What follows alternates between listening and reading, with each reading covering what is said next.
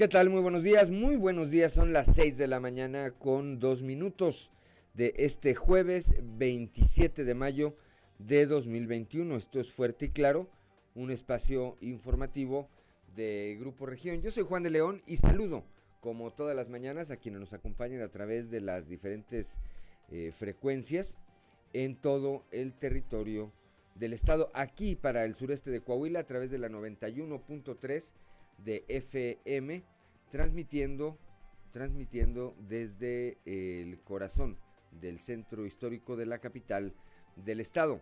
Para las regiones centro, centro desierto, carbonífera y cinco manantiales a través de la 91.1 de la frecuencia modulada, transmitiendo desde Monclova, la capital del acero.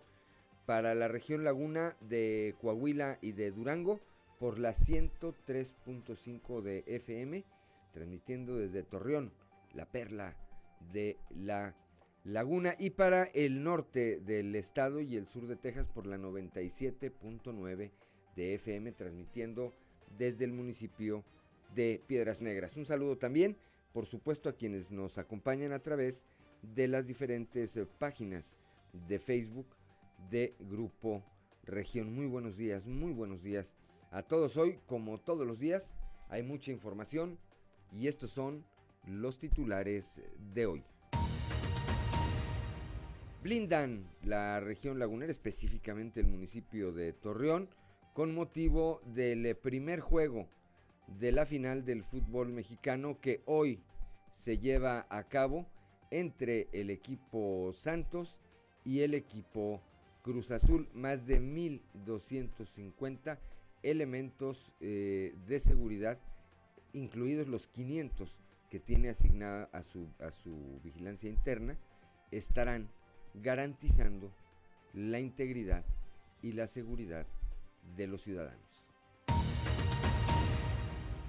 El diputado local eh, por el PRI, Héctor Hugo Dávila Prado, hizo un llamado a la ciudadanía para que los festejos de no solamente de hoy, sino de el domingo, pues eh, no caigan, no deriven en lo que ocurrió el domingo pasado. Dijo, dijo, esto eh, obviamente con respecto a la participación de los guerreros del Santos en eh, la final del fútbol mexicano. Dijo que la ciudadanía tiene también que comportarse y no se le puede dejar toda la responsabilidad a las autoridades. En el centro comunitario de la colonia Saltillo 2000, aquí en la capital del estado, arrancó el día de ayer el programa de justicia itinerante con el que se pretende dar asesorías en materia legal eh, en diferentes procesos. Este programa tiene el objetivo de llegar a más sectores de la población por medio de los 25 centros comunitarios que hay aquí en la capital del estado. Presidente de la Cámara Nacional de Comercio aquí en la región sureste, Eduardo Dávila, eh, señala que el gobierno federal ha negado a, este organismo empresarial la posibilidad de apoyar en la logística para la vacunación anticovid. La tarde de eh, día de ayer, la tarde de ayer miércoles concluyó la jornada de promoción eh, ciudadana y participación electoral organizada por la Pastoral Social de la Diócesis de Saltillo. Eh, como parte final de esta, de esta jornada, el eh, obispo de la diócesis local, Monseñor Hilario González García, fue el encargado de dirigir un mensaje en el que pide no tener una actitud pasiva durante este proceso electoral. Rosa Alejandra González será, es eh, eh, prácticamente la candidata suplente a la alcaldía de Piedras Negras por parte del Partido Verde Ecologista de México. Hay que recordar que hace unos días quien fuera su, abanderada se sumó a la eh, campaña de Claudio Bres. El día de ayer el día de ayer eh, el dirigente o el representante de este partido aquí en el estado, eh, José Refugio Sandoval, anunció que será Rosa Alejandra González quien supla, quien supla, quien ocupe este eh, cargo. Falta pues menos de una semana para que acaben las campañas, pero bueno, el verde todavía anda renovando candidata. A manera de plan piloto, a partir del domingo 6 de junio y los tres domingos restantes de ese mes se mantendrá abierto el paso por la aduana eh, ubicada en el puente internacional 2 de Piedras Negras, lo que va a incrementar la competitividad de Coahuila y generará mayor movimiento comercial en forma bilateral entre México y Estados Unidos. Esto lo anunció el día de ayer el gobernador Miguel Ángel Riquelme Solís. Al asistir a la reunión de la Comisión Ejecutiva Nacional de la Canirac, celebrada en el municipio de Parras de la Fuente, el alcalde de Saltillo, Manolo Jiménez Salinas, reiteró su apoyo a los restauranteros para seguir manteniendo el equilibrio entre el cuidado de la salud y la reactivación económica.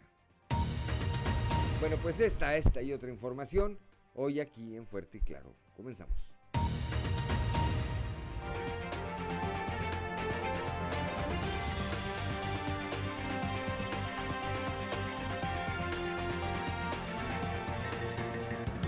Esto es Fuerte y Claro.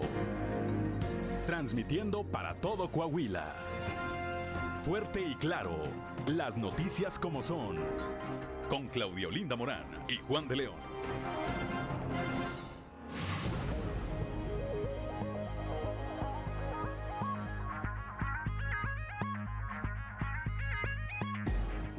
Son las 6 de la mañana, 6 de la mañana con 9 minutos. Claudio Linda Morán, muy buenos días. Muy buenos días, Juan. Muy buenos días a toda la audiencia que nos acompaña a esta hora de la mañana. Las temperaturas en Saltillo 18 grados, en Monclova 24, Piedras Negras 24, Torreón 26, General Cepeda y Arteaga tienen 17 grados, Musquis 23, San Juan de Sabinas y San Buenaventura 24 grados, Cuatro Ciénegas 23 grados, Parras de la Fuente 21 y Ramos Arispe 19. Pero si usted quiere saber cómo estará el pronóstico del tiempo para el día de hoy, vamos a escuchar a nuestra compañera Angélica Acosta.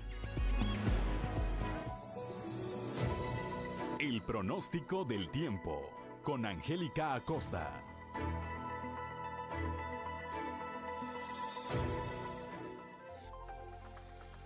Hola, hola, qué gusto me Ya es jueves, amigos, y yo ya estoy lista para darte los detalles del clima. Pon atención, Saltillo. Máxima de 24 grados, mínima de 17 para el día de hoy. Durante el día vamos a tener periodo de nubes y sol. Por la noche, áreas de nubosidad. La posibilidad de lluvia, 40%. Atención, Monclova, temperatura muy cálida, 39 grados como máxima, mínima de 23 durante el día. Parcialmente soleado, muy, muy cálido. Y por la noche, principalmente claro. La posibilidad de lluvia muy baja ¿eh? a comparación del día de ayer, 4%. Excelente. Para Torreón, Coahuila, cuidado con el termómetro porque va a estar muy, muy caluroso. 40 grados centígrados espera para Torreón para el día de hoy, mínima de 24. Durante el día, soleado totalmente, muy, muy caluroso. Y por la noche, parcialmente nubladito. La posibilidad de precipitación, 44%. Excelente. Piedras Negras, también temperatura cálida, 34 grados como máxima, mínima de 24. Durante el día, periodo de nubes y sol. Por la noche, algunas nubecitas. Se va a sentir cálido durante el día, cálido también por la noche. Pues eh, tenemos temperatura agradable, 25 grados, perdón, 25% la posibilidad de precipitación para el día de hoy, ahí para Piedras Negras. Nos vamos hasta la Sultana del Norte, también temperatura cálida para este jueves, 34 grados para Monterrey, mínima de 22. Durante el día, periodo de nubes y sol, se va a sentir muy cálido, por supuesto, y por la noche, áreas de nubosidad. La posibilidad de lluvia, 18% ahí para la Sultana del Norte. Amigos, si escucharon, vienen temperaturas muy cálidas, por favor mantente bien hidratado, no te expongas directamente a los rayos solares y muchísimo cuidado con los niños menores de 5 años y los adultos mayores que pueden sufrir deshidratación. Que tengas un, un maravilloso día. Gracias. Buenos días. El pronóstico del tiempo con Angélica Acosta.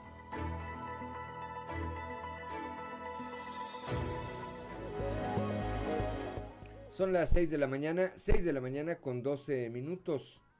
Vamos ahora a las efemérides del día con Ricardo Guzmán. ¿Quiere conocer qué ocurrió un día como hoy? Estas son las efemérides con Ricardo Guzmán.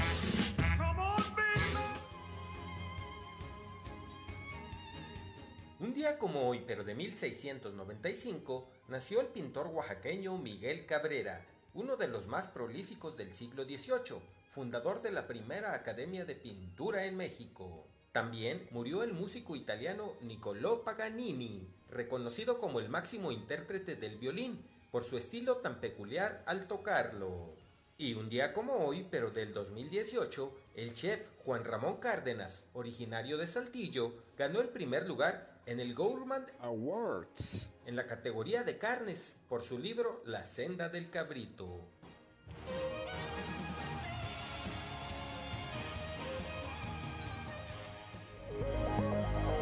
Ya son las 6 de la mañana, 6 de la mañana con 13 minutos. Santoral del día de hoy, Claudelina Morán. San Ranulfo. Ranulfo. Sí, Ranulfo, Santa Restituta, Carolina y Juana. Bien, bueno, pues si alguien tiene alguno de estos nombres o tiene algo que celebrar, hágalo.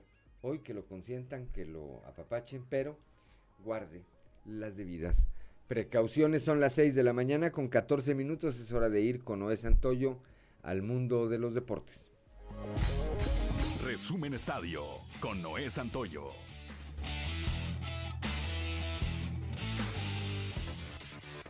Hoy a las 21 horas Cruz Azul y Santos Laguna volverán a verse las caras en una final de la Liga MX después de 13 años. Se enfrentaron por última vez en esta fase en el torneo de clausura 2008, en donde los laguneros se quedaron con la corona al imponerse tres goles por dos en el marcador global. Cruz Azul buscará levantar su título número 9 en la máxima categoría de México, el cual ganó por última vez en el invierno de 1997, mientras que Santos Laguna querrá alzar su trofeo número 7 en el fútbol mexicano. Para esta final del fútbol mexicano, los precios de los boletos, tanto en el Estadio Corona como para el Estadio Azteca el próximo domingo, alcanzaron costos de locura. Y es que para el día de hoy, boletos de reventa se venden hasta en los 10 mil pesos, mientras que en redes sociales se ofrecen boletos hasta 40 mil pesos para el duelo del próximo domingo en el Estadio Azteca. El Villarreal levantó su primer título de la Europa League al vencer en la tanda de penales al Manchester United, 11 goles a 10, al quedar empatados en el tiempo reglamentario a un gol, para cerrar el gran 2021 bajo la dirección técnica de Unai Emery, para cerrar un duelo más que tenso que no salió de la igualdad y tuvo que definirse desde los 11 pasos. Incluso en los penales no salía del empate y fue hasta que los porteros tuvieron que definir la serie.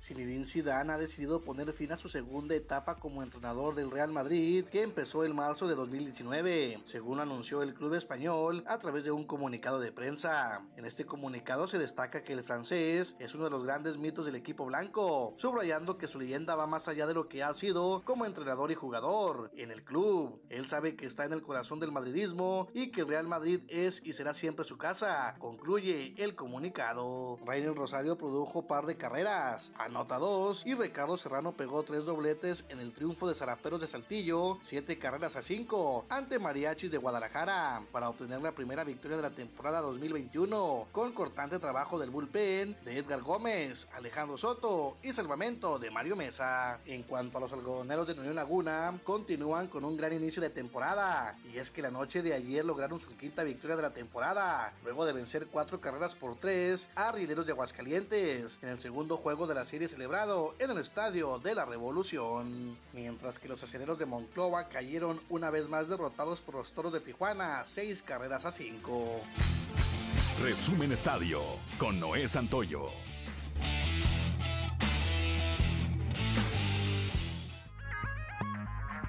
Son las 6 de la mañana, 6 de la mañana con 16 minutos que no se le haga tarde.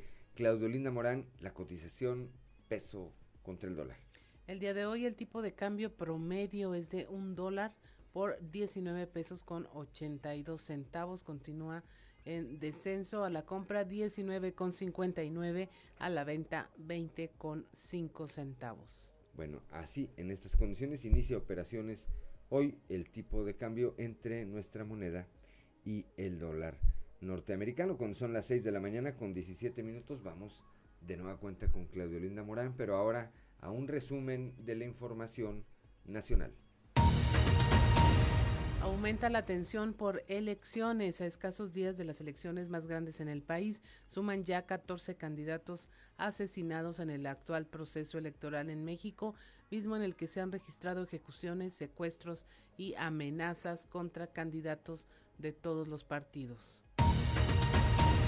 Daimler Trucks México prevé crecimiento del 17% en ventas de camiones en este 2021. Marcela Barreiro, quien es presidenta y directora ejecutiva de Daimler Trucks México, explicó que esto representa colocar en el mercado alrededor de 27 mil nuevas unidades, lo que los llevaría a una participación del 32% y colocaría a Daimler como la número uno en el país.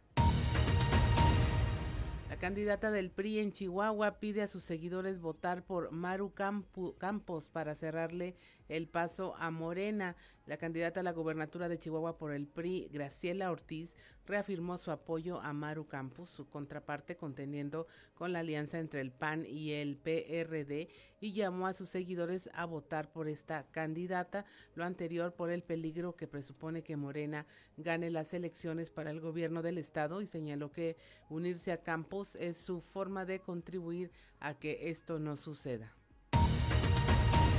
Caen prestamistas extranjeros en la Ciudad de México, dos ciudadanos colombianos y un venezolano presuntamente relacionados con préstamos de dinero a personas que de no pagar eran agredidas física y verbalmente en una forma de operar conocida como préstamos gota a gota, fueron detenidos al no comprobar su legal estancia en el país.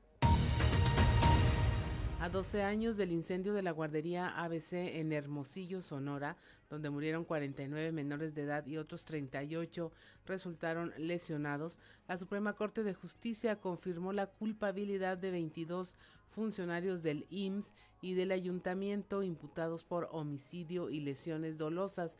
Sin embargo, también se ordenó revisar las sentencias dictadas en su contra, en donde para algunos de los acusados hay disminución de penas y para otros significará ser vinculados a proceso aun cuando ya habían sido absueltos.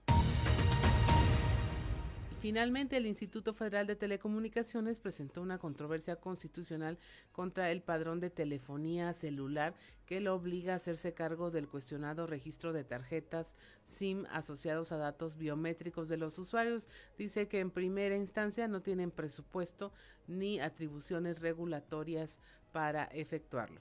Y hasta aquí la información nacional. Gracias, gracias Claudolina Morán. Son las 6 de la mañana con 20 minutos. Estamos aquí en Fuerte y Claro.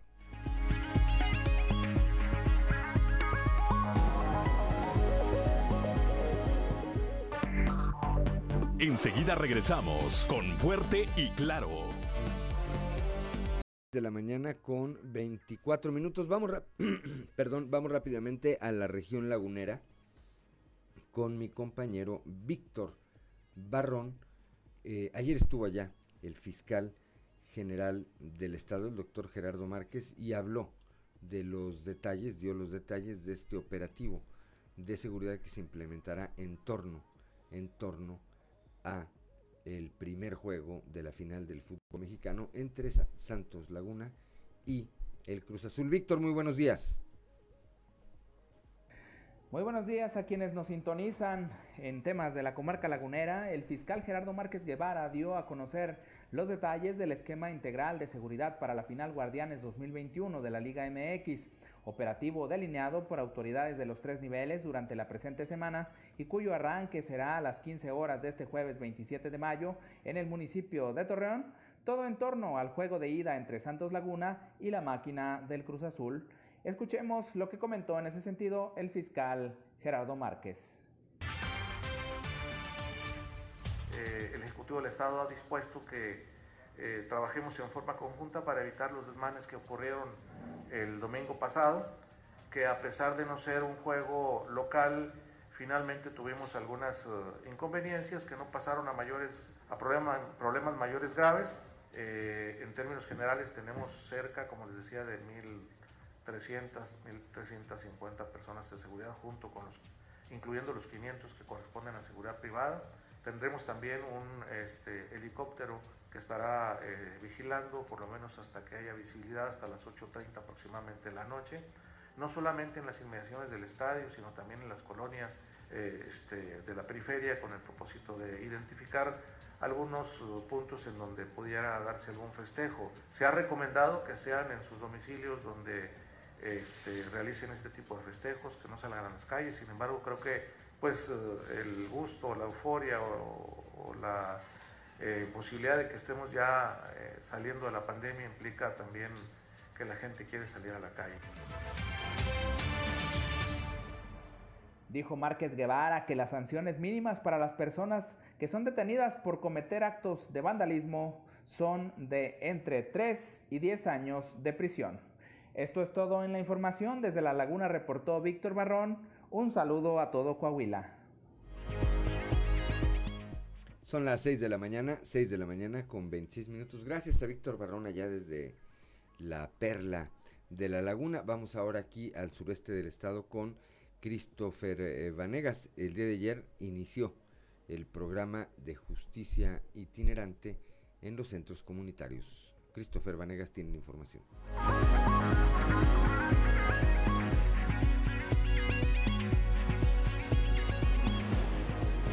Hola, ¿qué tal compañeros? Muy buenos días, los saludo con mucho gusto a ustedes y a todos nuestros radio escuchen y déjenme comentarles que el día de ayer platicamos con José Guadalupe Martín Valero, quien es el director del Instituto Estatal de la Defensoría Pública, luego de que dio arranque al sistema de justicia itinerante en los centros comunitarios de aquí de la ciudad de Saltillo. Recordemos que aquí en la ciudad de Saltillo se cuentan con 25 centros comunitarios, por lo cuales eh, elementos del Poder Judicial acudirán a estos centros para dar asesorías en términos jurídicos, esto pues con el fin de llegar a un arreglo, a una mediación antes de un proceso judicial. En caso de que no, eh, pues bueno, se van a estar dando asesorías para que eh, la gente sepa cómo llevar a cabo estos procesos. Vamos a escuchar su declaración.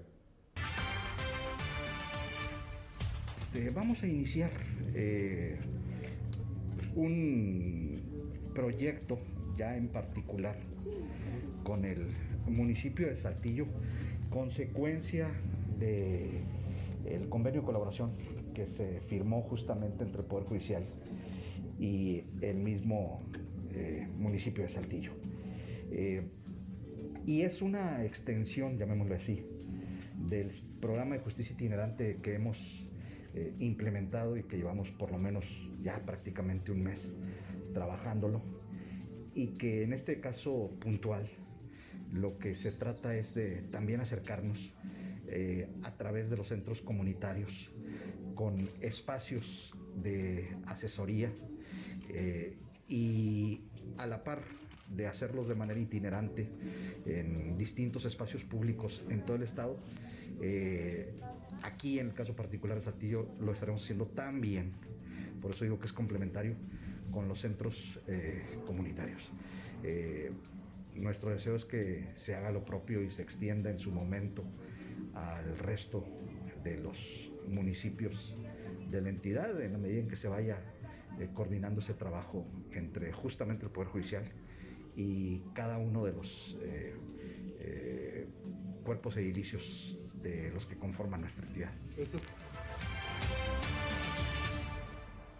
Pues bien, es todo de mi parte. Que tengan un excelente día.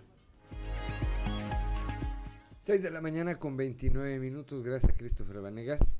Claudio Linda Morán, ¿qué más tenemos? 200 cortes diarios de servicio en el sector residencial y comercial ha realizado CIMAS por morosidad de alrededor de 20 millones de pesos. Nuestra compañera Guadalupe Pérez nos tiene los detalles de esta situación en Monclova y Frontera.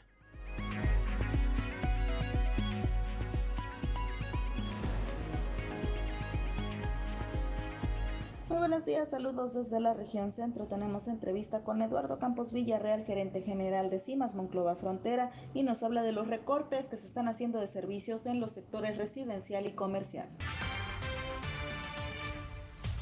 Unos 200 cortes diarios. Eh, sí, más o menos. Digo, depende de las cuentas, pero eso la verdad es que la gente reacciona, digo, se esperan el corte, pero reaccionan bien. Entonces, eh, para el siguiente día ya tenemos la gente, la mayoría de la gente acercándose a pagar. Eh, yo creo que por eso nos hemos mantenido buenos números, eh, la gente nos ha apoyado bien, bien con el pago y estamos trabajando de una manera, vamos a decir, un poquito más regular a lo del año pasado. ¿Y los populares para cuándo? Populares, yo creo que, digo, es que estamos sectorizando, no tenemos la capacidad para cortar en todo, en todo el sistema. con los que tienen más dinero? Con los, vamos a decir, con los que podemos capitalizar y que podemos este, decir, eh, sabes que estás adorando mucho, es que te pagaron, ¿no? Entonces, aún así, se siguen haciendo algunos convenios con, con, la gente que, que, lo, que, lo, solicita. Y bueno, si ese es el caso, acérquense al sistema y vamos. ¿Y los populares para cuándo serían? Yo creo que vamos a terminar esto. Eh, las, las, 16 cuadrillas están enfocadas en ese sector. Eh, terminando, yo creo que a lo mejor en un mes, mes y medio, que podamos eh, regularse un poquito eh, en esa área los, los usuarios cumplidos. Son las 6 de la mañana, 6 de la mañana con 31 minutos. Tengo la línea telefónica y le aprecio mucho que me tome esta comunicación. Esta mañana el ingeniero Alfredo Paredes López, candidato del PAN a la Diputación Federal por el distrito número 3. Ingeniero, muy buenos días. Anda usted allá por la región carbonífera, entiendo, por Sabinas. Buenos días, sí, Juan. Fíjate que andamos acá arrancando jornada en Sabinas, estuvimos todo el día de ayer aquí en Sabinas y vamos a seguir todo el día de hoy, parte del, del día en Sabinas, nos vamos a regresar a unos eventos a la zona centro, ya prácticamente afinando detalles, ya prácticamente este cerrando actividades de esta jornada electoral que estuvo muy grande, pero la verdad es que todavía hay este muy buen ánimo y muy buena esperanza y eso es lo que queríamos. Queríamos que la ciudadanía se metiera y se envolviera en el tema de este 6 de junio.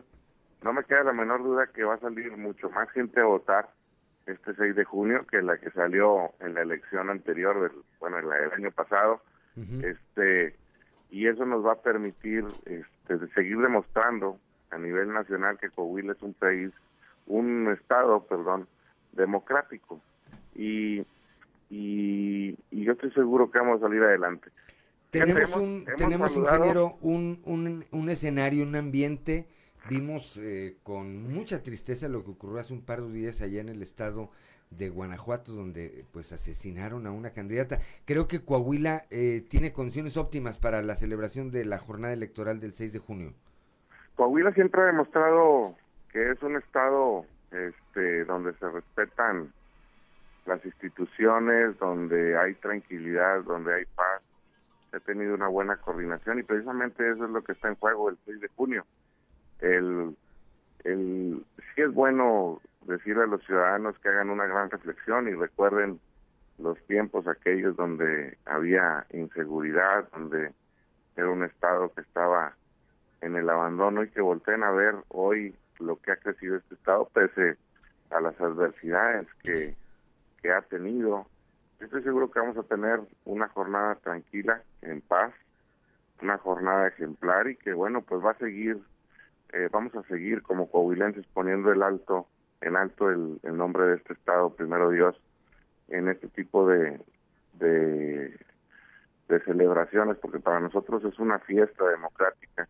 Yo estoy seguro que se va a demostrar eh, la cantidad de gente que, que quiere salir a votar este 6 de junio a marcar una diferencia. Lo que está en juego es algo muy importante este 6 de junio. No nada más el tema del rumbo de los municipios, porque si bien vemos una efervescencia local importante, pero también no se nos puede eh, olvidar que lo que está en juego es el futuro del país. Y si bien eh, hoy vemos un país donde se han recortado los presupuestos, donde se han quitado los fondos, donde eh, los fideicomisos que se tenían se eliminaron, donde los apoyos para el campo, el tema de seguridad, el tema de los tratamientos para nuestros niños con cáncer, el seguro popular, y así me puedo ir de toda la cantidad de recursos que se han eliminado, hoy eh, está en nuestras manos el tomar un buen rumbo y hacer una buena decisión. ¿Qué es lo que está en juego este 6 de junio?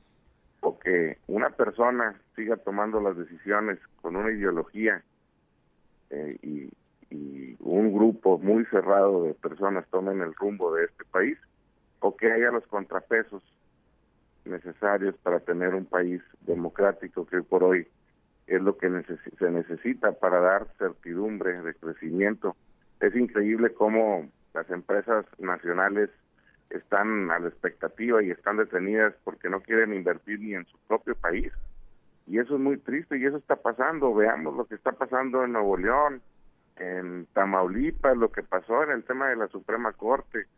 Lo que tenemos que ir a defender en San Lázaro es el Estado de Derecho, pero también la Constitución de todos nosotros, los mexicanos. Eh, se está violentando también lo que son este las instituciones.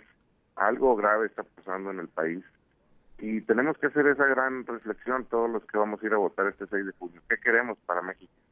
¿O queremos una posible dictadura? ¿O queremos un país republicano, democrático, donde haya diferentes ideas tomando el rumbo de, de este gran país? Yo estoy seguro que somos más los que queremos eso, pero por eso tenemos que seguir de aquí al 6 de junio invitando a nuestros ciudadanos a que salgan a votar. Ingeniero, usted fue alcalde, es bueno, es alcalde con licencia de una de las ciudades más importantes del estado, de Monclova.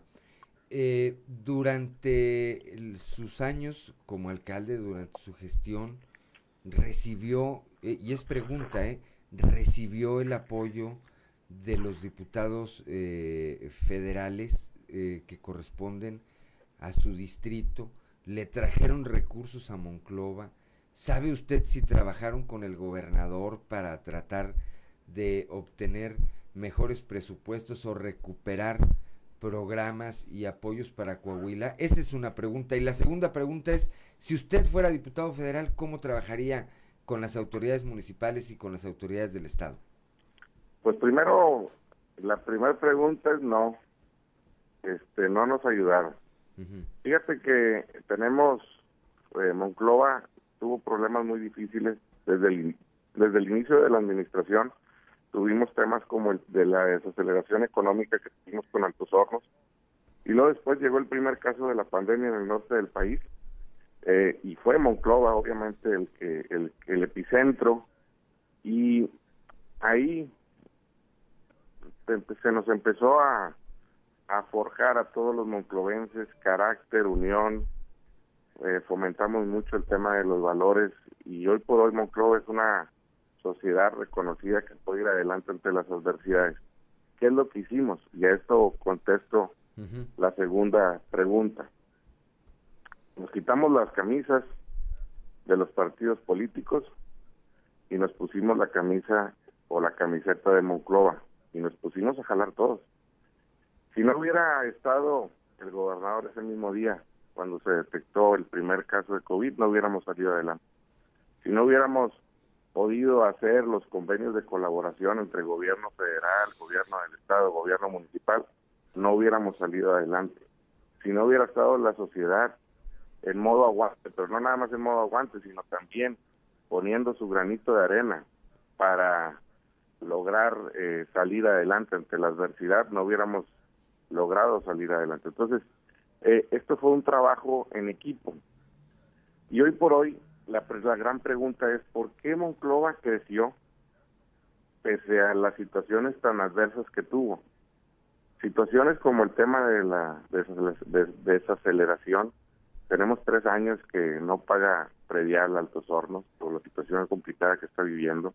Tuvimos el caso del epicentro del COVID, donde prácticamente parte del recurso presupuestal municipal que no competía el municipio se destinó para, para enfrentar el tema del COVID. Era increíble cómo eh, los nuestro personal de salud de la Clínica 7 del Seguro Social no tenían insumos. Nosotros le entramos al y, y logramos salir adelante y la ciudad no se detuvo, creció.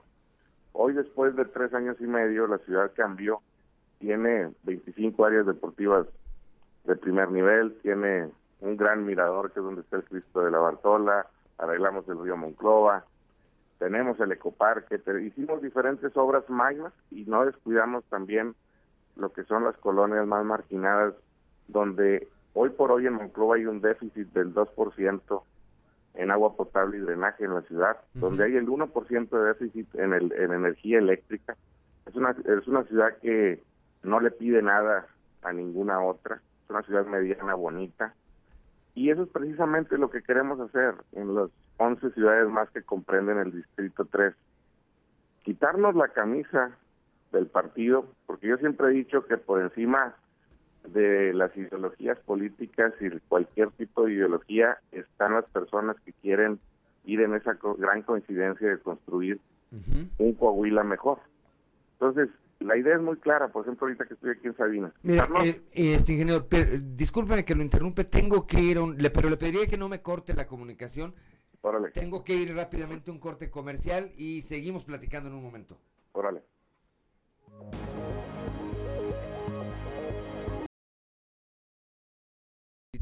Número 03. Platicábamos, candidato, hace un momento de cómo eh, hubo esta evolución en el caso de la capital del acero por una disposición de la sociedad, de la autoridad municipal que en ese entonces encabezaba usted y de eh, la administración estatal que encabeza el ingeniero Miguel Riquelme para trabajar eh, por el bien común más allá de los partidos políticos. Por eso tengo la seguridad de que en San Lázaro vamos a seguir haciendo equipo con todos. Vuelvo a repetir, esto no es de partidos políticos, es de personas que quieran ir en esa gran coincidencia de tener un Coahuila mejor. Yo estoy seguro que lo podemos hacer. Fíjate, aquí en Sabinas tenemos problemáticas muy puntuales que se pueden resolver, como la falta de agua en la comunidad, como la falta de espacios deportivos. Aquí hay gran, grande talento, hay muchos talentos que están buscando una oportunidad. Hay que empezar a buscar también en la diversificación económica. Nuestras regiones carboníferas ya no pueden depender tanto del carbón y la región centro del acero, porque hay tantas eh, jóvenes y mujeres esperando una gran oportunidad de empleo de otro tipo y creo que es el momento indicado para hacerlo. Geográficamente la región carbonífera y la centro están eh, privilegiadamente ubicadas con la cercanía que tienen con Estados Unidos. Entonces, todas esas bondades y fortalezas que tenemos, tenemos que sacarlas adelante. Hoy la mano de obra que se tiene aquí en estas regiones es altamente calificada. No me queda la menor duda que vienen tiempos buenos, ya no nos puede ir tan mal como nos fueron los dos años anteriores.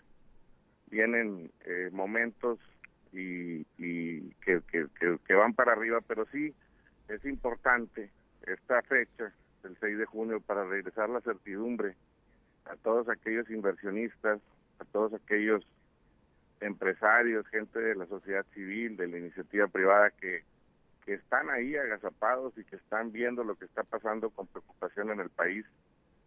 Eh, si nosotros logramos este 6 de junio lograr tener un balance donde muchas ideologías tomen las decisiones y el rumbo de este país, estamos del otro lado si este 6 de junio sigue igual la cargada para una sola ideología, un solo pensamiento, la iniciativa que mande un solo hombre, en este caso el presidente, no le cambien ni una ni un punto, ni una coma, agua. Se nos puede complicar el asunto. Entonces, yo lo único que le pido a los ciudadanos coahuilenses que nos escuchan, porque sé que es este auditorio muy amplio, es que cerremos los ojos y veamos lo que hemos avanzado como Estado. Y vean, voltean a ver los otros estados que hay en la República Mexicana y hagan esa gran reflexión y decidan si queremos seguir igual o queremos irnos para atrás. Hoy Coahuila, pese a las adversidades, ha demostrado que juntos somos más fuertes. Hoy Coahuila ha demostrado que aquí no es de colores, aquí es de gente trabajadora, gente que quiere ir en esa gran coincidencia de tener un mañana mejor para todos. Yo les pido a los ciudadanos que nos escuchan que hagan esa gran reflexión. Y yo estoy seguro que somos más. Lo puedo asegurar por la, cantidad de trabajo que hemos hecho en los últimos meses y lo que hemos estado involucrados en, en este tema de la política donde sientes el ambiente, donde sientes cuando estás platicando con el ciudadano y sí está preocupado en el, futuro del país. Necesitamos regresar en los fondos al campo, necesitamos regresar esa certidumbre que se está perdiendo, necesitamos eh, alzar la mano allá en San Lázaro y decir, a ver, aquí, está, aquí estamos nosotros para defender el Estado de Derecho, la Constitución, para, para defender también el Pacto Federal. Es increíble cómo Coahuila, que es de los estados que más Producto Interno Bruto, más impuestos manda también al centro del país, le regresen poquitos centavos. De cada peso que se manda de aquí de Coahuila a México o a la federación, le regresan 22 centavos. De cada peso que manda Oaxaca, le regresan 3 pesos con 20 centavos. Hay un desequilibrio total. Yo creo que es momento de hacer un gran frente, donde estemos muchos empresarios, muchos eh, políticos, personas de la sociedad civil y digamos, aquí estamos y queremos nada más lo que a Coahuila le corresponde. Pues ahí está el planteamiento del eh, candidato del PANA a diputado federal por el distrito número 3, el ingeniero Alfredo Paredes López, a quien le aprecio me haya tomado esta comunicación esta mañana. Le deseo que tenga un buen día de campaña, ingeniero, y me gustaría aprovechar para que hiciéramos el compromiso de que antes del próximo miércoles que culminan las campañas tengamos oportunidad de platicar una vez más. Claro, cuenta con ello. Este, ahorita me agarraste un poco ronco porque yo me la pasé este, caminando y echando ahí baile. Pero así como andamos de fiesta ahorita, al 6 de junio, el día 7 nos vamos a poner a jalar. Con mm. trabajo vamos a seguir demostrando que se pueden dar buenos resultados. Con trabajo en equipo. Yo estoy seguro que el 7 de junio nos vamos a quitar la playera de Acción Nacional y nos vamos a poner la de Coahuila. Y ahí todos vamos a entrar. Y yo estoy seguro que vamos a hacer ese gran frente que se requiere para lograr traer los programas y recursos que tanto hacen falta para que esta identidad salga adelante. Vamos a recuperar los fondos de seguridad para seguir siendo el estado más seguro del norte del país. Vamos a traernos recursos en materia de salud para seguir siendo también ejemplo de cómo manejar la adversidad hoy en el caso de la pandemia. Vamos a traernos recursos de infraestructura para seguir demostrando que Coahuila es de los estados más avanzados en materia de infraestructura vial, por ejemplo, y vamos a seguir apostando a la educación, a la, a la cultura y al deporte, que es lo que nos va a ayudar a regenerar tejido social en la sociedad y a fomentar los valores de nuestra sociedad. Y yo estoy seguro que con estas estrategias que traemos vamos a salir adelante. Vamos a echarle muchas ganas y antes del miércoles hablamos. Acá en el Distrito 3, te voy a decir algo, Juan. Ya huele a pan. Ándele. y yo estoy seguro que nos va a ir muy bien con la ayuda de todos. Échenos la mano. Platicamos, platicamos en, en unos días, ingeniero, y bueno, pues le deseo que tenga un excelente día. Gracias, les mando un fuerte abrazo. Tú estás en la capital, ¿verdad? Así es. Bueno, desde aquí, desde la carbonífera de la capital, les mandamos un fuerte abrazo. Otro abrazo de regreso, candidato. muy buenos días. Estén muy bien, buenos días. Gracias. Seis de la mañana con 52 minutos, Claudio Linda Morán. Bueno, pues luego de que se renunciara la candidata externa del Verde Ecologista ya a la candidata a la alcaldía de Piedras Negras, Rosa Alejandra González será la nueva candidata suplente en esta posición, según anticipó José Refugio Sandoval, el dirigente estatal del Verde Ecologista. La información con Norma Ramírez. Muy buenos días, Claudia, Juan. Esta es la información desde Piedras Negras designan a Rosa Alejandra González como la suplente a representar al Partido Verde Ecologista de México a la presidencia municipal. Así lo declaró el presidente estatal del partido, José Refugio Sandoval, quien dijo que solo se espera la renuncia formal ante el INE de la candidata externa del Verde, quien renunciará en días pasados para apoyar a Morena. Esta es la información. Estamos preparados ya para poner su reemplazo una mujer que ustedes conocen, una mujer preparada, una mujer que las y los nigropetenses ya la conocen. Y el trabajo del partido sigue, ¿eh? nosotros no hemos parado ni un minuto, lo repito, quien se va es una candidata externa que participó por nosotros, por nuestras siglas, pero que por intereses personalísimos de ella, pues decide tomar esta decisión. Que voten por el verde, precisamente, que el partido verde va más allá de una sola persona. Somos un equipo de trabajo Aquí en Piedras Negras está representado por hombres y por mujeres que representan diferentes sectores. Hay maestros, hay personal de salud, hay ciudadanos eh, que son empresarios, hay gente que está participando por primera vez, que impulsan el deporte. Entonces, aquí estamos votando por una... Queremos como Partido Verde demostrar que se pueden hacer las cosas bien en Piedras Negras y lo que le pedimos a la ciudadanía es que nos dé esa oportunidad al Partido Verde y al equipo que están hoy representando las siglas del Partido Verde. Rosa Alejandra, es Rosa Alejandra, estamos esperando nada más los tiempos oficiales. Para Fuerte y Claro, Norma Ramírez. 6 de la mañana con 55 minutos. Somos Juan de León y Claudia Olinda Morán. Esto es Fuerte y Claro.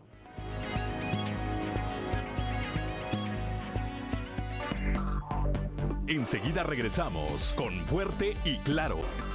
Seguimos en Fuerte y Claro.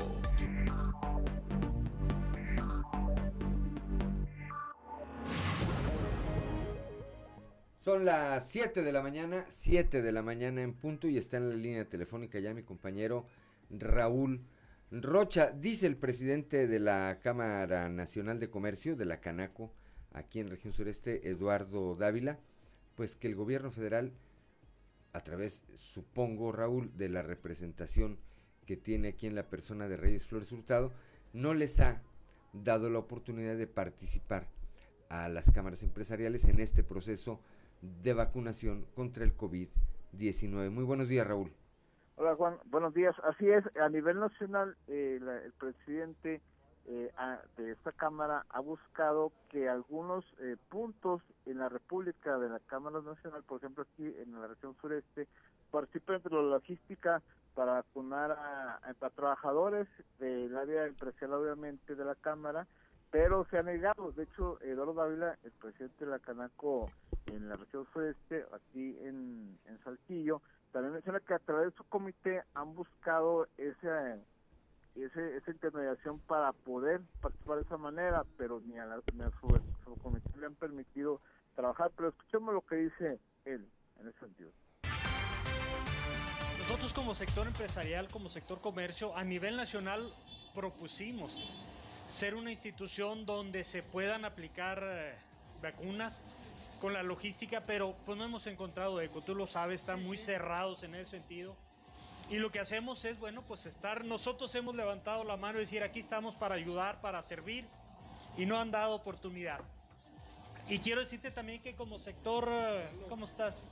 También como sector eh, empresarial formamos parte del subcomité, que también ahí eh, pues es una, una reunión interdisciplinaria donde participan todos los sectores y tampoco han pues, aceptado la ayuda que les hemos ofrecido. ¿Qué es lo que estamos haciendo desde nuestra trinchera? Cumplir con todas las, las normas que emite el subcomité para, pues, para cuidar la salud. Tan es así que el día de hoy somos el estado que está en verde, que tenemos una activación económica eh, responsable, activa y esperemos que siga así nosotros como sector, a pesar de que estamos en, en, semáforo verde, no hemos bajado la guardia, hemos seguido insistiendo con todos nuestros afiliados que se cumplan con todas las medidas y que no vayamos a, a tener un rebrote. 7 de la mañana, 7 de la mañana con dos minutos. Bueno, pues ni en lo nacional ni en lo local han recibido esta eh, oportunidad de participar y es que, bueno, pues hemos hablado y hemos visto eh, lo que ocurre o lo que ha ocurrido aquí en eh, los diferentes procesos de vacunación contra el COVID-19 y la falta de disposición que hay de parte de la autoridad federal para trabajar de manera coordinada con el resto o con los otros dos órdenes de, gobierno. Gracias, eh, Raúl. Bueno, pues eso es lo que tenemos. Estaremos atentos. Falta ya, eh, em, empieza, están vacunando ahorita en Arteaga, si no me equivoco, ¿verdad? Personas de 40 a 49 años. Habrá que estar atentos para ver cuándo continúan en el caso de la capital del estado con el resto de los procesos de vacunación. Aquí les falta la segunda parte, ¿verdad? La segunda dosis. A los de 60 en adelante y a los de 50 en adelante, ¿verdad, Raúl? Exactamente. Hoy es el último día de 40-49 en Campus eh, Universidad Autónoma de Coahuila, Arteaga. Uh -huh. eh, hoy es el último día para la gente de Arteaga. Ya después estarán buscando las zonas rurales, pero hoy hasta las 2 de la tarde estarán ahí calculando a este sector de la población de Arteaga exclusivamente. Bien, pues estaremos atentos. Gracias por tu reporte, Raúl. A la orden, Juan. Muy, muy buenos días. Siete de la mañana, siete de la mañana con cuatro minutos. Sí, a gente que es que vive en Arteaga fue, ¿verdad? Así, es. Bueno, y ya, y ya nos podemos registrar los del siguiente grupo de edad o no. Quiere Ni- ni presumir. se ha dicho. Ya no hallaba cómo presumir, ¿verdad? Que todavía no, No, no, tiene 50. aquí- ¿Eh? Dice, este, ya nos podemos registrar los de 30 a 30 y Los que, los que nos van a dar gotitas en A lugar ver, de inyección. entiendo, entiendo que en el caso de los que comenzaron a vacunar, Claudio Linda Morán Auditorio, de 40 a 49, ni siquiera se pidió, ni siquiera se abrió un registro. Exacto. Es decir, entiendo que había que, o están acudiendo con su identificación, yo supongo que con algún acta de nacimiento, con algún documento que avale la edad, puede ser el, la CURP o Donde venga la CURP, el, eh, la credencial del Instituto Nacional Electoral. Porque no hubo registro, No, eso no me hay. queda, eso me queda en claro. No lo hay, no, no se ha abierto, no han dicho, pero bueno, ya estamos acostumbrados a que la información nos llegue por otros lados. Bien, son las 7 de la mañana, 7 de la mañana con 5 minutos. Ya está en la línea telefónica mi compañera Leslie Delgado. El día de ayer el obispo de la diócesis de Saltillo, Monseñor Hilario González eh, García, eh, pues eh, eh, difundió, difundió un, a mí me parece un interesante, interesantísimo mensaje con respecto al proceso electoral que estamos viviendo y cuya jornada de votación es el domingo 6 de junio. Leslie Delgado, muy buenos días. Hola, ¿qué tal? Muy buen día, Lick. Claudia, los saludo con gusto. Nuestro escuchas y quien nos sigue a través de redes sociales. Efectivamente, pues la tarde de este miércoles finalizó la jornada de promoción de ciudadanía y participación electoral que fue organizada por la Pastoral Social de la Diócesis de Saltillo. Y pues bueno, cabe señalar que Monseñor Hilario González, que es el obispo de aquí de Saltillo, fue el encargado de cerrar con un mensaje dirigido pues no solo a los presentes, sino eh, también a, la, a los que no asistieron a esta actividad y pues bueno, eh, al electorado sobre todo que va a participar en las elecciones del 6 de junio, pues bueno, él mencionó eh, algo muy importante durante su mensaje que pues invitó a que en este proceso electoral no se tenga pues una actitud desentendida o pasiva y pues bueno, vamos a escuchar parte de este mensaje que compartió pues este miércoles. el ejercicio de esta condición personal, comunitaria de ser ciudadano, de estar, de ser parte importante y que la podemos ejercer de manera pacífica, comprometida y sobre todo entusiasta. ¿Por qué digo esto? Porque las actuales circunstancias so- sociopolíticas son un gran desafío, precisamente esta conciencia cívica nos podemos topar con personas, a veces mayores, a veces jóvenes. ¿qué caso tiene participar? ¿Qué caso tiene que yo sea ciudadano o tenga civilidad, una conciencia cívica? No podemos desanimarnos ante las dificultades que estas circunstancias difíciles nos presentan.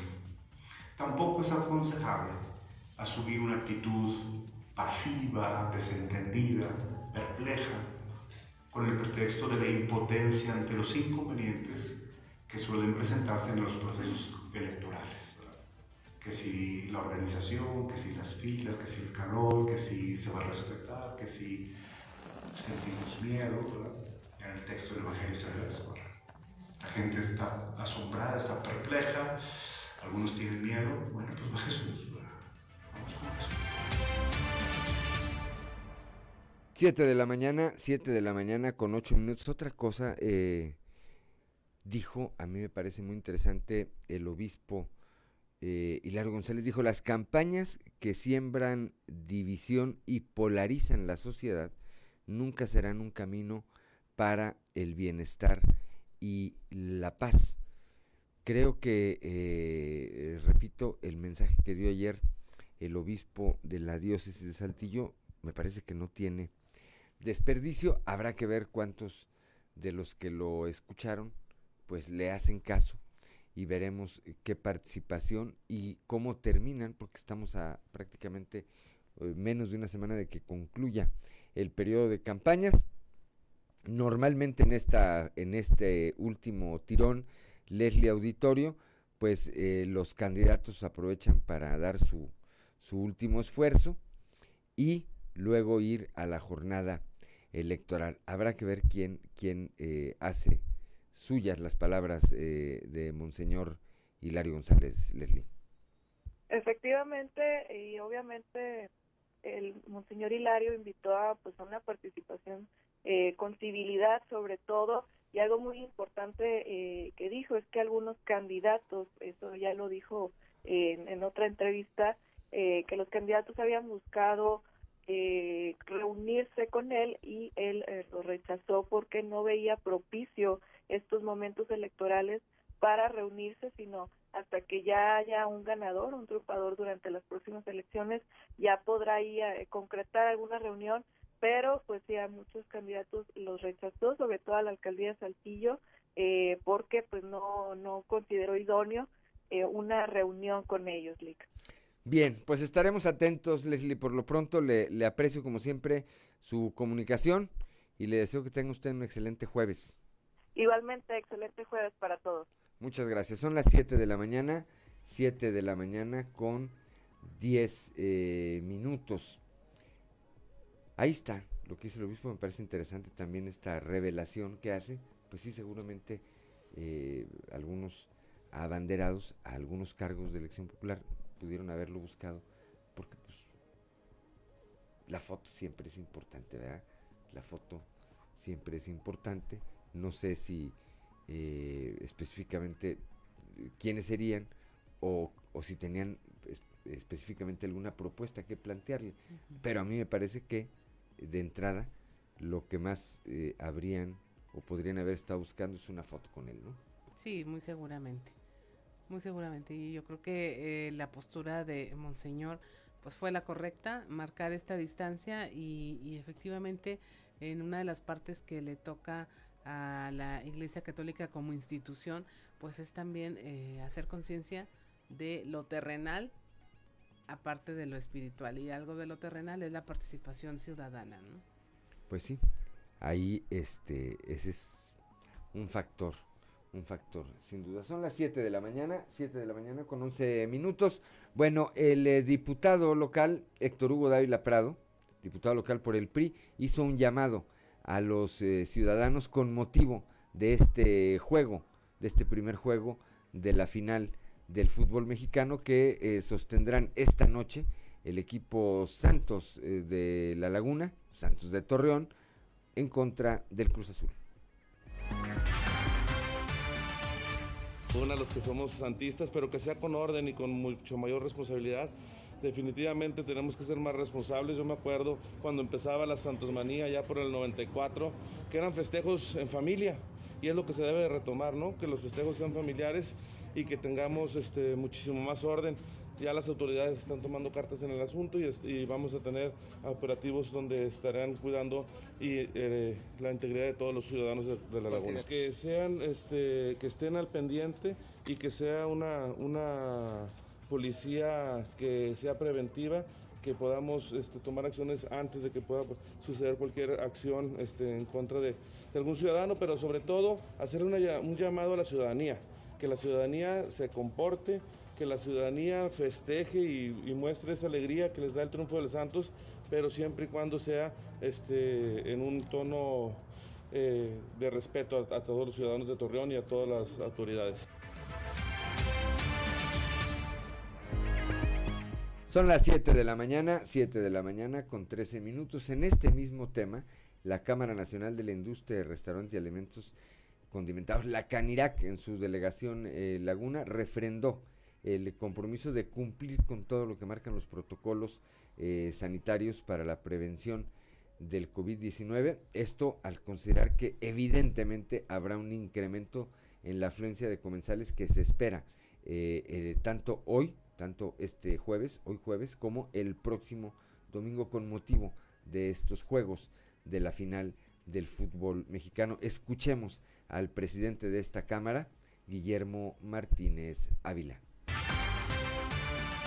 La verdad que siempre desde un inicio fue el compromiso de cumplir los protocolos y en ese sentido vamos a trabajar también ahora que está el, Santos en la final, que sabemos que va a traer pues un número importante de comensales y en las que nosotros estamos comprometidos a cumplir con este aforo del 50%. Creo que es muy importante ese compromiso que nosotros hicimos y lo hemos de cumplir. ¿eh? La verdad, la verdad que en ese, en ese sentido nosotros no tenemos agremiados bares como tales en la Cámara de, de, la Industria Restaurantera, pero también creo que las autoridades han hecho lo propio, creo que también han trabajado y obviamente no se tiene el personal como para cubrir toda la, lo que son los números de, de antros o de bares, pero creo que es una responsabilidad de cada empresario, en este caso de, antro o de bar, el que cumpla con este protocolo. Ya han hecho señalamiento las autoridades en ese sentido en el que tienen que cumplir con todo este tipo de protocolos. Está muy claro los protocolos, ¿verdad?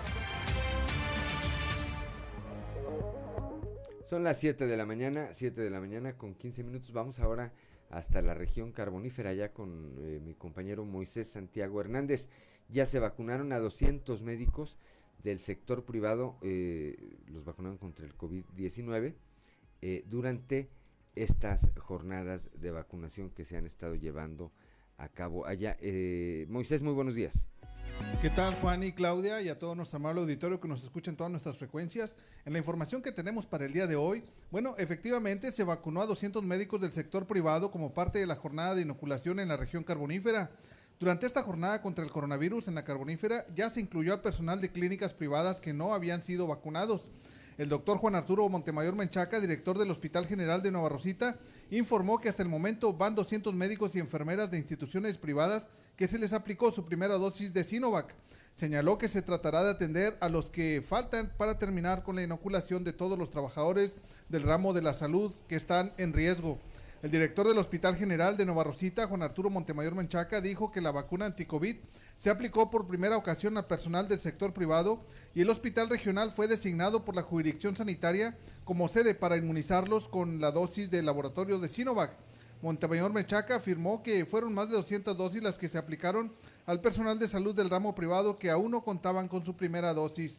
Con la colaboración de personal de enfermería se establecieron los horarios de vacunación con la intención de que no se registrara la concentración de personal de la salud al momento de vacunarlos.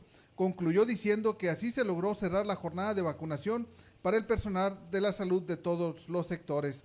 Bien, pues de esta manera quedaron vacunados ya una gran parte de los médicos del ramo privado que no se les había tomado en cuenta durante esta contingencia. Bien, pues esta es la información que tenemos para todos ustedes, para Fuerte y Claro. Desde la región carbonífera, su amigo y servidor Moisés Santiago. Esperemos que pasen un excelente día. Gracias a Moisés Santiago Hernández allá en la región carbonífera. Y ahora vamos eh, con el titular de la Fiscalía Especializada en Atención de Delitos Electorales aquí en el estado, Esteban Sánchez Cabello, quien señala que se han presentado 25 denuncias ante este organismo durante el desarrollo de las campañas políticas. También, también se ha tomado conocimiento de 46 incidencias que no han ameritado la apertura de una carpeta de investigación. 25 denuncias, hay otras incidencias que no se elevan al rango de carpeta de investigación, porque bueno, a veces son anónimas, eh, luego no hay testigos, no hay quien, quien eh, eh, proporcione mayores datos para una carpeta de investigación, ¿verdad? Pero de, tenemos 46 eh, incidencias de ese tipo, pues básicamente se refieren a la, a la, al reparto de despensas, ¿verdad? Este, dicen para... ¿Qué, para ¿qué tanto, ¿Qué tanto avance llevan en las investigaciones o qué tan recientes son esas denuncias? Son de este, son de este proceso electoral. La campaña electoral empezó en, en, en abril, 4 de abril, ¿verdad? terminará el 2 de junio. Bueno, pues básicamente se refieren a este, a este proceso, se está avanzando en ellas, nosotros no estamos limitados por los tiempos del proceso, ¿verdad? Más que en todo caso por los tiempos de la prescripción de la acción penal, pero bueno, ahí vamos, ahí vamos en la investigación. Ya son las 7 de la mañana con 18 minutos. Vamos rápidamente a la portada del día de hoy de nuestro periódico Capital, que en su nota principal, bueno, pues destaca esta información que escuchábamos ya en voz del fiscal general del estado, de del doctor Gerardo Márquez Guevara. Blindan la laguna por juego del Santos. En la imagen eh, principal, el día de ayer el eh, gobernador del estado, Miguel Ángel Riquelme Solís, dio a conocer que de a manera de plan piloto, a partir del domingo, del domingo 6 de junio y los tres domingos restantes de ese mes se mantendrá abierto el paso por el puente internacional 2 en Piedras Negras, lo que va a incrementar la competitividad de Coahuila. Más adelante estaremos detallando esta información. También escuchamos ya lo que señala Eduardo Dávila, presidente de la Canaco, eh, aquí en Santillo con respecto a la no eh, disposición de las autoridades federales para dejarlos participar a, esta, a los sectores empresariales en la logística de la vacunación contra el COVID-19 también, y ya escuchamos esta información, inició el día de ayer aquí en la capital del estado este programa de justicia itinerante a través de los centros eh, comunitarios. También, también escuchamos ya, eh, ha sido sustituida prácticamente la candidata del Partido Verde Ecologista de México a la presidencia municipal de Piedras Negras. La nueva candidata es Rosa Alejandra, Rosa Alejandra González. Son las 7 de la mañana con 20 minutos. Somos Claudio Linda Morán y Juan de León. Estamos aquí en Fuerte y Claro.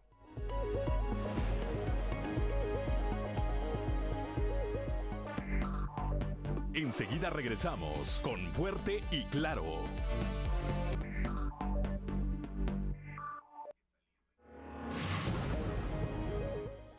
7 de la mañana con 24 minutos, la temperatura en Saltillo 18 grados, en Monclova 24, Piedras Negras 24, Torreón 26, General Cepeda 17, Arteaga 17 grados, Musquis 23, San Juan de Sabinas y San Buenaventura 24 grados, Cuatro Ciénegas 23, Parras de la Fuente 21 y Ramos Arispe 19. Y es momento de irnos a escuchar qué se oye en los pasillos.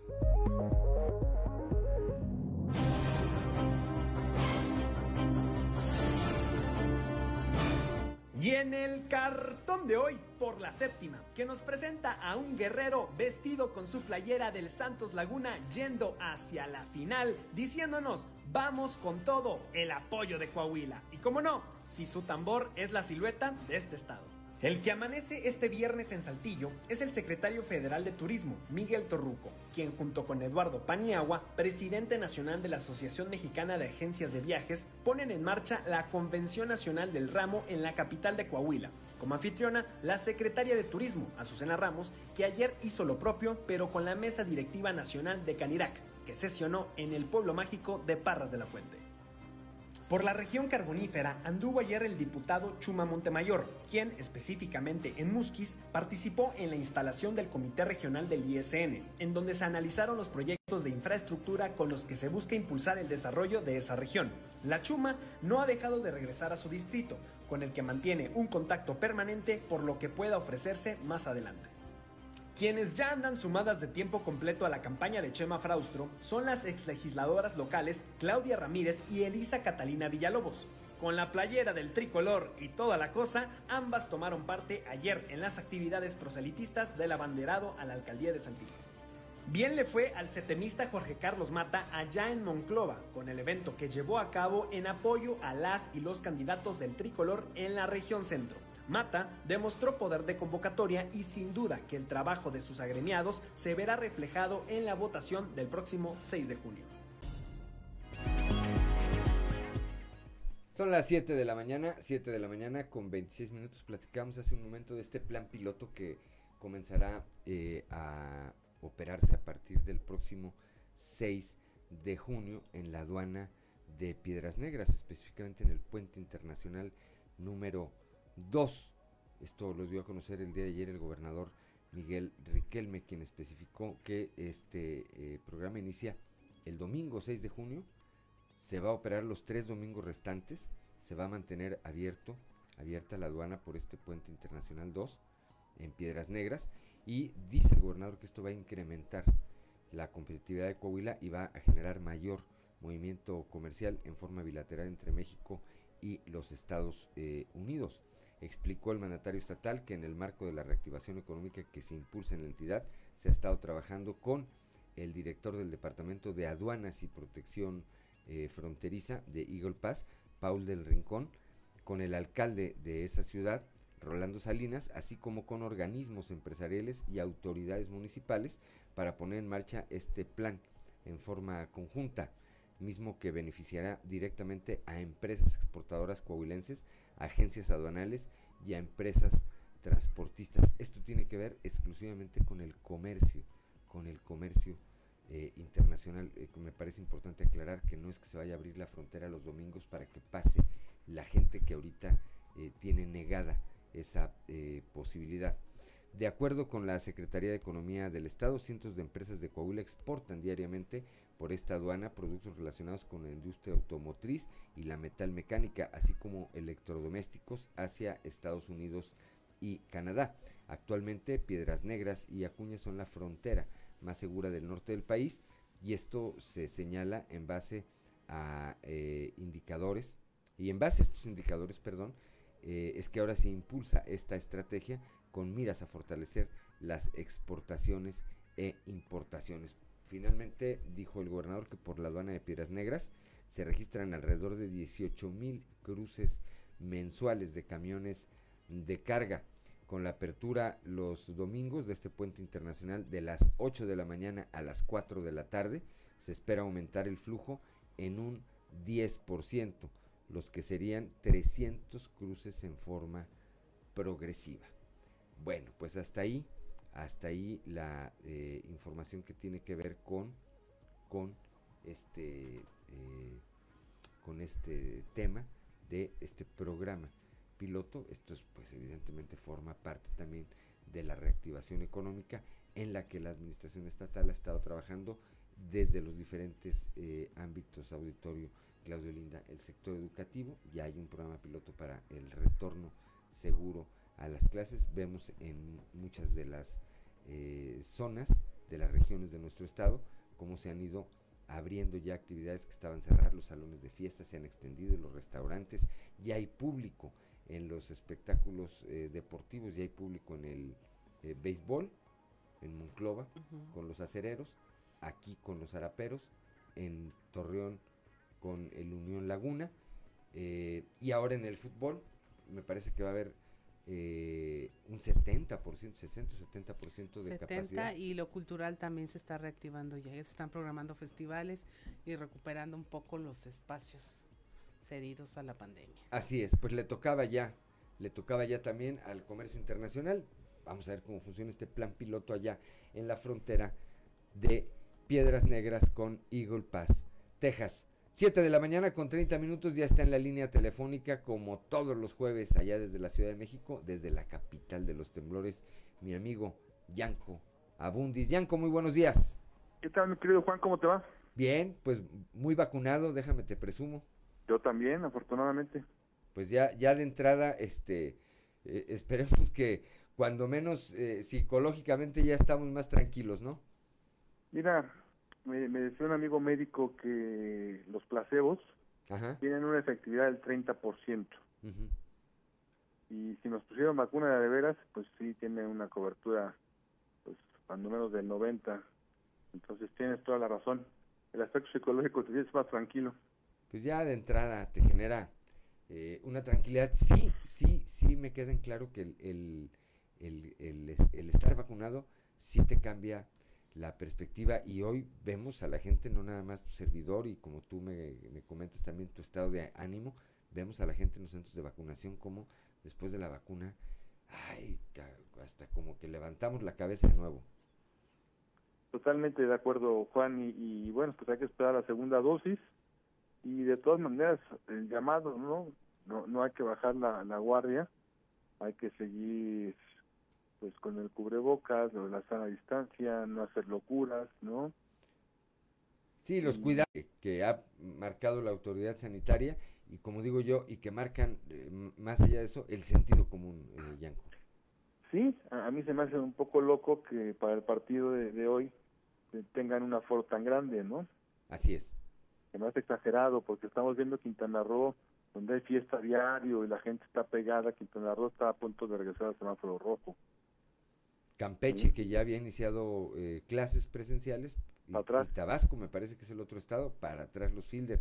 Sí, hay, hay que, es, ahora sí que pues las autoridades tienen que irle midiendo sin dejar de lado la responsabilidad que tenemos nosotros como ciudadanos, ¿no? Exactamente. Coincido contigo plenamente, mi querido Juan. Ah, ahí iremos viendo cómo se va eh, cómo se va de, desenvolviendo este tema. Por lo pronto, ¿qué tenemos este fin, este este jueves, eh, Oye, pues mira, quedó pendiente la semana anterior hablar de los últimos dos puntos para salir de deudas y es muy rápido, porque quiero hablar del buró de crédito también. Ok. A ver, hay que consolidar deudas y hay que usar un activo, un bien raíz para salir de deudas. Punto número uno, consolidar. Vende tus deudas. Yo tengo tres tarjetas de crédito bancarias y una departamental. Debo 80 mil pesos, que es un dinero. ¿Sí? Bueno, voy con un banco y le digo, oye, quiero consolidar mi deuda. Y el banco te compra las deudas. Te va a dar una tasa menor y te va a dar un plazo mayor. Te puede dar condiciones de no pagar tres o cuatro meses. Y pues entonces a lo mejor en vez de pagar 8 mil pesos mensuales vas a pagar 7 mil, 6 mil y te da respiro dos, tres meses. Eso se llama consolidar deuda. Consolidar la Ese sería un primer paso para tratar de, terminar con una, con una deuda fuerte. Y el último paso, Juan, es si tienes un bien raíz, lo puedes hipotecar. Pero esto no lo hagas si no tienes de la mano a un extraordinario asesor. Soy inmobiliario, Juan. Alguien que sepa, porque es peligrosísimo que pongas en riesgo tu patrimonio haciéndolo al aventón. ¿sí? Entonces, repito, esto significa yo hipoteco mi departamento o mi casa, me van a dar no no me tiene que dar todo lo que vale la casa. Si la casa vale un millón, yo puedo pedir 200 mil o 300 mil pesos, ¿no? Que es un dinero que te entrega el, eh, una institución financiera eh, en efectivo, vaya, o sea, te, te da ese dinero para que tú termines de solventar, le bajes a tu deuda o, cuál es el proceso.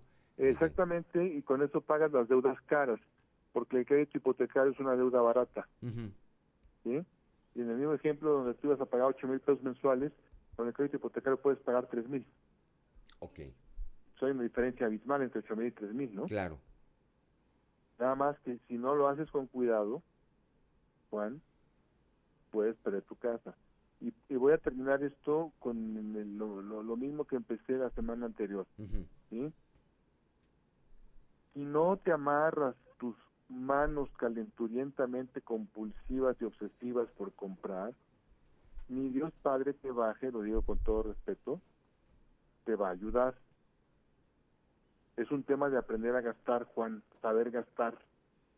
Distinguir lo que realmente es necesario y cuando no, es cuando compramos cosas que no realmente no ocupamos. Es muy fácil, Juan. ¿Deseas o necesitas? Son cosas diferentes. Sí. ¿Sí? porque si no luego lo que sucede es que ahí andamos con el buro de crédito, ¿no? Y, mitos y realidades del buro de crédito. Te voy a meter al buró, Juan León. Mentira, nadie te puede meter al buró más que tú solito, Juan. Nadie. Cuando incumples con algún compromiso de carácter financiero. No, no, no, no. ¿No? A ver, Juan, tú tienes hoy 50 años de edad. Y cuando empezaste a trabajar tenías 20, hace 30 años empezaste. ¿Sí? y lo primero que hiciste fue sacar un, teléfono celular mm, de estos de pospago, o sea, de plan. Ajá. Automáticamente ya estás en el buró. Automáticamente. Y a los 22 años, Juan, ya con, tu sueldo ya formal en la radio, sacaste tarjeta de crédito. Automáticamente te meten al buró los de tarjeta de crédito el compromiso de pago del producto que acabas de adquirir. O sea, tú te metiste al buró, Juan, cuando empezaste tu vida económicamente activa y empezaste actividad comercial. El buró de crédito es una boleta de calificaciones, Juan. De cómo cumples con tus, con tus compromisos financieros. A ver, Juan, te voy a ventilar. Dime qué sacaste en matemáticas en tercero de secundaria. No, pues no me acuerdo.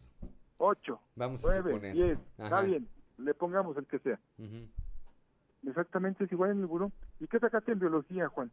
y en historia, y en química, y en física, y en civismo, que en nuestra época había civismo. ¿Sí? Eso es el buro de crédito, Juan. Una calificación. ¿Qué sacaste en la tarjeta A? No, pues 8. Pues ahí dice 8.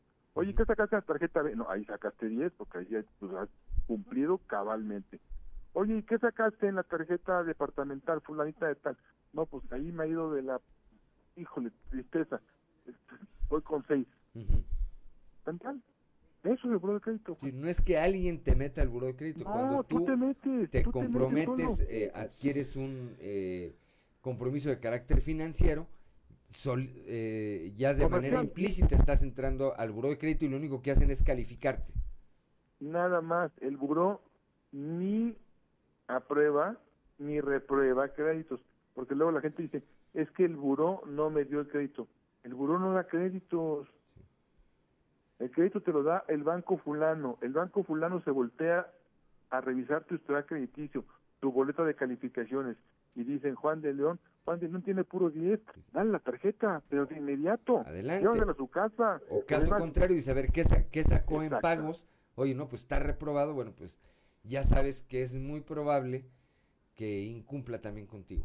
a este Juan de León no le des nada porque no paga, porque sus calificaciones son puros seises y cinco y cuatro. Dices, pues no, no me arriesgo a dárselo. ¿Sí? Eso es el buro de crédito, Juan. Así de simple. Y la gente te tiene un, tiene un miedo pavoroso, y ahí viene el coco, y te voy a meter al buro, y la gente se infarta, y, y da taquicardia, y... No. Y otra cosa, Juan, nadie te mete al buró y mucho menos nadie te saca del buró. A eso iba, porque hay quienes eh, Claro, lo vemos, te 3,000, dicen, te 5,000 ofrezco, pesos. yo te saco el buro de crédito. Y te roban, Juan. ¿no? Claro. Tres, cuatro, cinco mil pesos, diez mil pesos y te dicen, a ver, Juan, tienes puro cuatro y cinco, yo te voy a poner puro nueve y diez. Mentira. O peor tantito, te voy a borrar. ¿Sabes qué te borra, Juan? El panteón. Y bueno, ni así, porque tu nombre se queda. Tú ya, tú ya no tienes bronca, pero tu nombre, Juan de León, aunque tú mueras a los 100 años de edad, te va a quedar para siempre, para que nadie usurpe tu nombre, ¿sí? tu, tu, tu identidad, Juan. Entonces, quitémonos el miedo del buro de crédito y al contrario, tratemos de tener buenas calificaciones, igual. Hazte cuenta que vas a pedir una beca, Juan, en la escuela. ¿Cuál es tu mejor arma? Llevar una buena calificación. Exacto. Si tú vas con puro 4 y 5, te van a dar una patada en la espinilla con la beca. No te la van a dar. Si tú llevas puro 9 y 10, por supuesto que te van a dar la beca. ¿Sí? Así de sencillo, Juan. Tan fácil como lo que te acabo de mencionar. Bien, pues ahí están estos pasos, eh, primero para solventar las deudas y lo otro, tener cuidado con este tema del buro de crédito, saber que nadie nos los impone, nosotros nos ponemos, nosotros nos metemos y que tampoco nadie nos puede sacar para no dejarnos defraudar. Eh, como siempre, mi querido. Yanko, gracias, gracias por tus eh, consejos, por tu asesoría y platicamos el próximo jueves, Dios mediante. Dios mediante, mi querido Juan, te mando un abrazo. Igualmente, Yanko. 7 de la mañana, 7 de la mañana con 41 minutos. Somos Claudio Linda Morán y Juan de León. Estamos aquí en Fuerte y Claro.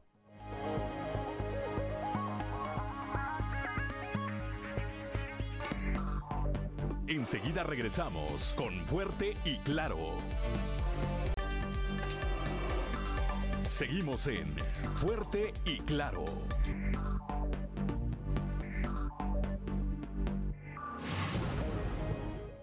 Ya son las 7 de la mañana, 7 de la mañana con 47 minutos. Hora de ir a las voces de hoy en Fuerte y Claro con Ricardo Guzmán. Lo dijeron fuerte y claro en región sureste. Monseñor Hilario González, obispo de Saltillo, pide no tener una actitud pasiva en las elecciones. Tampoco es aconsejable asumir una actitud pasiva, desentendida, perpleja. Región Laguna. Gerardo Márquez Guevara, fiscal general del Estado, blindarán la laguna con operativo para final de la Liga MX. En términos generales tenemos cerca, como les decía, de mil 300, 1.350 personas de seguridad junto con los, incluyendo los 500 que corresponden a seguridad privada. Tendremos también un este, helicóptero que estará eh, vigilando por lo menos hasta que haya visibilidad hasta las 8.30 aproximadamente de la noche. Región Centro. Eduardo Villarreal, gerente general de CIMAS Monclova Frontera. Por falta de pago, CIMAS realiza 200 cortes diarios de servicio en sector residencial. Unos 200 cortes diarios. Eh, del- sí, más o menos. Digo, depende de las cuentas, pero eso la verdad es que la gente reacciona, digo, se esperan el corte, pero reaccionan bien. Entonces, eh, para el siguiente día ya tenemos el- eh, la gente, la mayoría de la gente acercándose a pagar. Región Carbonífera. Alfredo Paredes, candidato a la Diputación Federal por el PAN en el Distrito 3, asegura que trabajo mata grilla. Pero ahorita lo que están sacando aquí en Sabinas es grilla. Y la grilla se comparte con trabajo. La chamba mata grilla y no. Región Norte. José Refugio Sandoval, dirigente estatal del Partido Verde Ecologista de México. Eligieron nueva candidata a la alcaldía de Piedras Negras. Rosa Alejandra, es Rosa Alejandra, estamos esperando nada más los tiempos oficiales. Las voces de hoy en Fuerte y Claro. 7 de la mañana, 7 de la mañana con 49 minutos, hora de ir a un resumen de la información nacional con Claudia Olinda Morán. Aumenta tensión por elecciones. A escasos días de la jornada electoral más grande en el país, suman ya 14 candidatos asesinados en el actual proceso electoral, mismo en el que se han registrado ejecuciones, secuestros y amenazas contra candidatos de todos los partidos. Daimler Trucks México prevé crecimiento del 17% en ventas de camiones este año. Marcela Barreiro, presidenta y directora ejecutiva de Daimler Trucks, explicó que esto representa colocar en el mercado alrededor de 27 mil unidades. La candidata del PRI en Chihuahua pidió a sus seguidores votar por Maru Campus para cerrarle el paso a Morena.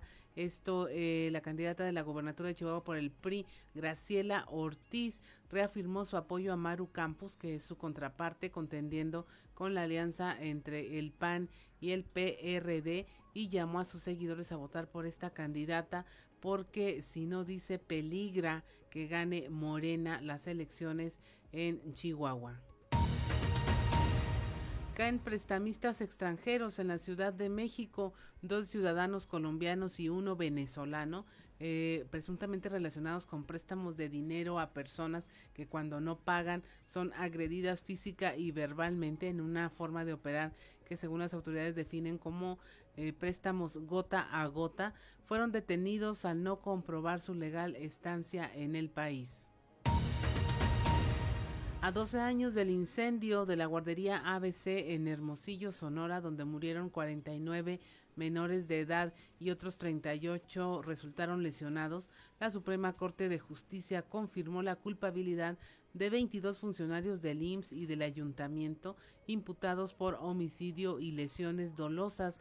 Sin embargo, también se ordenó revisar las sentencias dictadas en su contra, en donde para algunos de los acusados implica una disminución en las penalidades, pero para otros significará ser vinculados a proceso aun cuando ya habían sido absueltos. El Instituto Federal de Telecomunicaciones presentó una controversia constitucional contra el padrón de telefonía que le obliga a hacerse cargo del cuestionado registro de tarjetas SIM asociado a los datos biométricos de los usuarios y que la autoridad defiende con la opinión de, de que esto reducirá delitos como la extorsión, secuestro, entre otros. El IFT eh, negó que tenga los recursos para poner en marcha este registro con cargo a su presupuesto y que además no tiene las atribuciones regulatorias necesarias para hacerlo.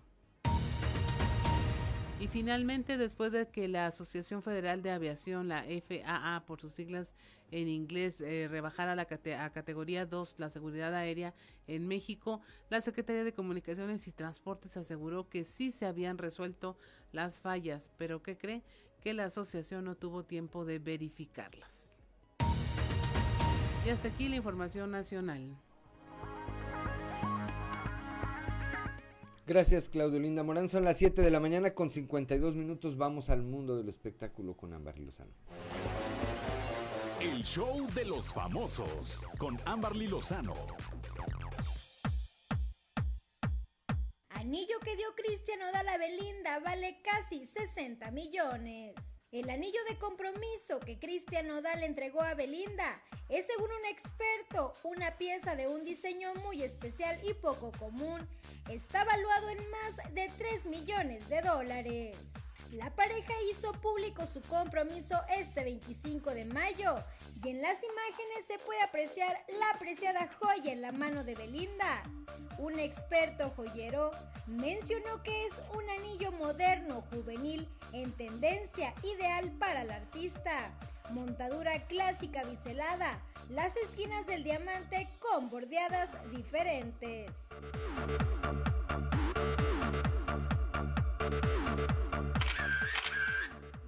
Perroni confirma su ruptura con Coco tras 7 años de relación. A pesar de que Maite Perroni es una de las artistas que prefiere mantener su vida personal en privado, en esta ocasión, la ex RBD abrió su corazón y confirmó su ruptura amorosa con Coco tras 7 años de noviazgo.